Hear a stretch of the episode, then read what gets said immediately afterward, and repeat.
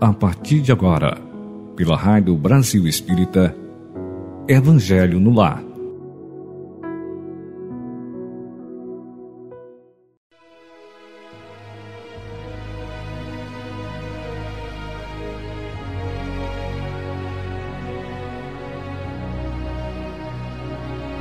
Bom dia, meus amigos e companheiros do Evangelho no Lar. Eu desejo que a paz de Jesus visite os nossos corações nesse momento sagrado em que nos reunimos em preces e reflexões sobre as suas lições iluminativas que nos traz esperança e conforto.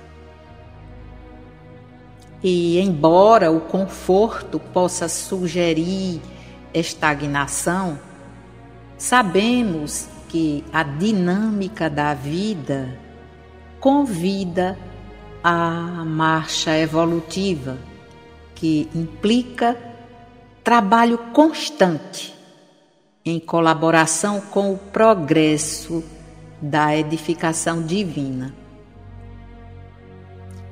Que esse amanhecer que nos acorda seja sugestivo também ao despertamento da sincera vontade de sermos efetivamente cristãos. Lembrando que ser cristão implica seguir o Cristo Jesus, que foi enviado por Deus, nosso Pai, como o caminho a ser seguido. Vamos abrir os nossos corações, a nossa casa, para a luz do Evangelho entrar, nos visitar e auxiliar em nossas necessidades. Aos amigos benfeitores espirituais que se presentificam aqui nesse momento, pedimos pela fluidificação da água para que ela, essa água, refresque a nossa alma. Pedimos ainda que esses fluidos nos tragam equilíbrio e força para, para usarmos durante esse dia. E juntos, unidos num só sentimento, vibrando através das ondas da Rádio Brasil Espírita, expressamos o nosso sentimento de gratidão ao Pai pelo grande presente que é a vida. E o que estamos fazendo ou estamos usufruindo desse presente? É da nossa responsabilidade, sem esquecer de que o futuro depende desse presente. A mensagem que precede o Evangelho é do livro Palavras de Vida Eterna, de Chico Xavier, pelo Espírito Emmanuel. Esses dois faróis que deixaram um manancial de luz para clarear os nossos passos. Dois grandes espíritos, duas luzes que acendemos todas as quartas-feiras antes da leitura do Evangelho. E o título da mensagem é No Convívio do Cristo. E diz: Assim que, se alguém está em Cristo, nova criatura é. As coisas velhas já passaram. Eis que tudo se fez novo. Paulo, 2 Coríntios 5, 17. É comum ouvirmos a cada passo observações de companheiros desarvorados e abatidos a fixarem emoções e pensamentos em pessimismo e azedume qual se acalentassem espinheiros e charcos submersos neles mesmos. respiram e caminham, transportando consigo enorme submundo de mágoas e desilusões, deixando onde pisam escuro rastro de fel. Falam de experiências dolorosas da própria vida íntima, empregando mil frases tortuosas e contundentes no apontamento que poderiam encaixar em algumas poucas palavras claras e simples. Dramatizam desencantos. Reconstituem doenças passadas com a volúpia de quem lhe procura o indesejável convívio. Queixam-se de ingratidões. Apontam preterições e prejuízos que sofreram em épocas precedentes. Historiam episódios tristes que a vida já relegou aos arquivos do tempo. Fazem longas escavações em lastimáveis acontecimentos passados, como quem se compraz no clima do esgoto e com isso envenenam a vida e enseguecem a própria alma, incapazes de perceber que o Evangelho é luz, é luz e renovação nos campos do Espírito. Se antigas dores e problemas superados te voltam à imaginação, esquece-os e segue adiante.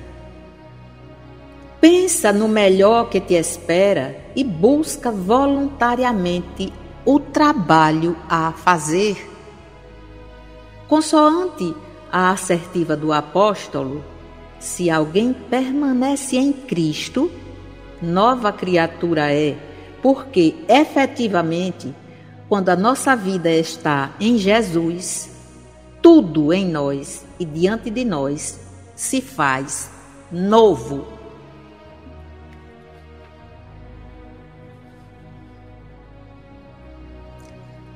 Emmanuel é tão assertivo em suas mensagens. É comum ouvirmos lamentações. É comum. Quantos companheiros estacionam no campo da miséria? se apegam a vivências malogradas e permanecem com elas como troféus. Não conseguem vislumbrar novos horizontes. Fixam o olhar, os pensamentos na negatividade. E dessa forma é impossível ter saúde mental, ter equilíbrio, ter bom humor. Envenenam a própria vida e contaminam o ambiente. Vamos nos espelhar nos verdadeiros seguidores de Jesus e sair dessa zona densa em que costumamos estacionar, conservando o amargor e as dores do passado. Essa mensagem é um convite para mudar a rota, para procurar ocupação, para iluminar-se com a luz do Evangelho, sair da escuridão e seguir os passos do Cristo Jesus. Sobre o Evangelho, a mensagem está no capítulo 9, item 7. É de um espírito amigo que foi escrita lá em Havre, no ano de 1862. E eis o que ele escreveu sobre a paciência. A dor é uma bênção que Deus envia a seus eleitos. Não vos aflijais, pois não vos aflijais, pois quando sofrerdes. Antes, bem dizei de Deus onipotente, que pela dor neste mundo vos marcou a glória no céu. Sede pacientes. A paciência também é uma caridade E deveis praticar a lei de caridade ensinada pelo Cristo, esse enviado de Deus. A caridade, que consiste na esmola dada aos pobres, é a mais fácil de todas. Outra há, porém, muito mais penosa e, conseguintemente, muito mais meritória, que é a de perdoarmos aos que Deus colocou em nosso caminho para serem instrumentos do nosso sofrer e para nos porem à prova a paciência. A vida é difícil, bem eu sei. Compõe-se de mil nadas, que são outras tantas picadas de alfinetes, mas que acabam por ferir. Se, porém, atentarmos nos deveres que nos são impostos, nas consolações e compensações que, por outro lado, recebemos, havemos de reconhecer que são as bênçãos muito mais numerosas do que as dores. O fardo parece menos pesado quando se olha para o alto do que quando se curva para a terra à fronte. Coragem, amigos! Tendes no Cristo o vosso modelo. Mais sofreu ele do que qualquer um de vós, e nada tinha do que se penitenciar. Ao passo que vós tendes de espiar o vosso passado e de vos fortalecer para o futuro. Sede, pois, pacientes, sede cristãos. Essa palavra resume tudo.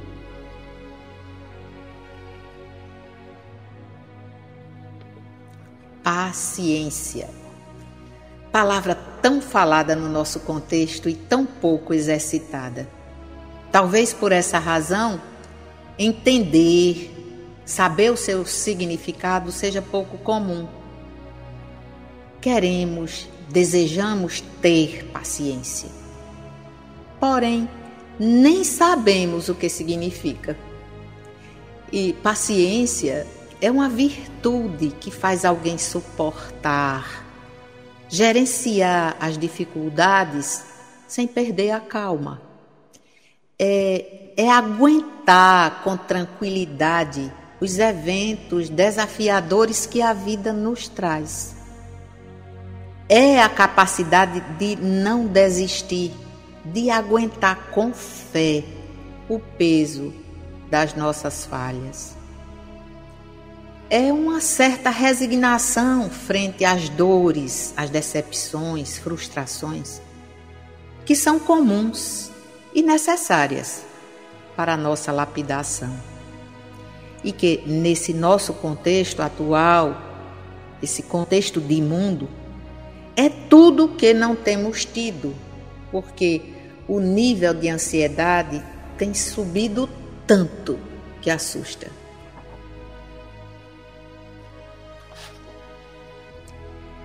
as pessoas já nem respiram mais. A aceleração tem sido coletiva.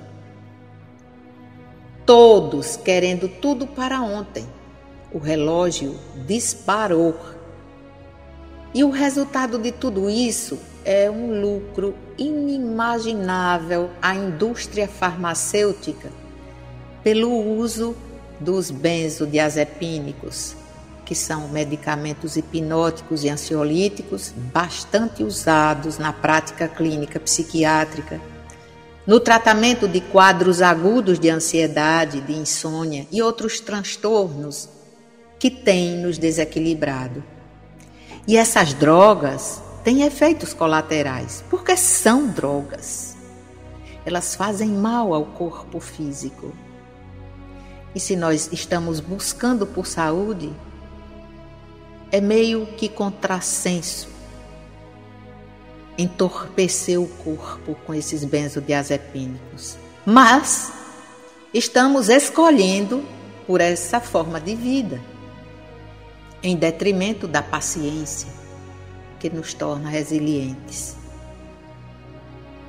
E aí, eis a mensagem, as duas, que falam da necessidade mesma de fazer uma mudança de paradigma, caminhar de outra forma, experimentar a fé, que é a confiança em Deus e em nós mesmos. E eu vou ficando por aqui hoje, deixando para vocês essas reflexões. Aproximar do Cristo é abrir mão dessa, dessa busca desenfreada por bens materiais que tem adoecido a humanidade, fazendo essa loucura coletiva. E aí, vamos juntos, mais uma vez, aqui pela Rádio Brasil Espírita, unir o pensamento e o sentimento, elevando ao alto para rogar a Deus, nosso Pai, perdão pelas nossas falhas e pedir forças para que nós possamos mudar, mudar a rota, mudar o padrão vibracional íntimo, pessoal e o coletivo, porque nós estamos fazendo parte do todo. Então, que Deus nos abençoe com força e coragem para que possamos caminhar de forma mais saudável e equilibrada. Para vocês, eu agradeço pela união nesse momento em que nos reunimos aqui no culto do Evangelho no Lar, pela Rádio Brasil Espírita, que tem sido esse, esse transporte, esse instrumento que nos transporta e nos mantém unidos Pedir força, pedir que abençoe o nosso planeta, muito principalmente o nosso chão, essa pátria querida. Deixo para cada um de vocês um abraço fraterno e a promessa de estarmos juntos na nossa nesse momento de elevação espiritual na próxima quarta-feira. Que Jesus nos abençoe, que Maria esteja conosco. Até lá. Bom dia.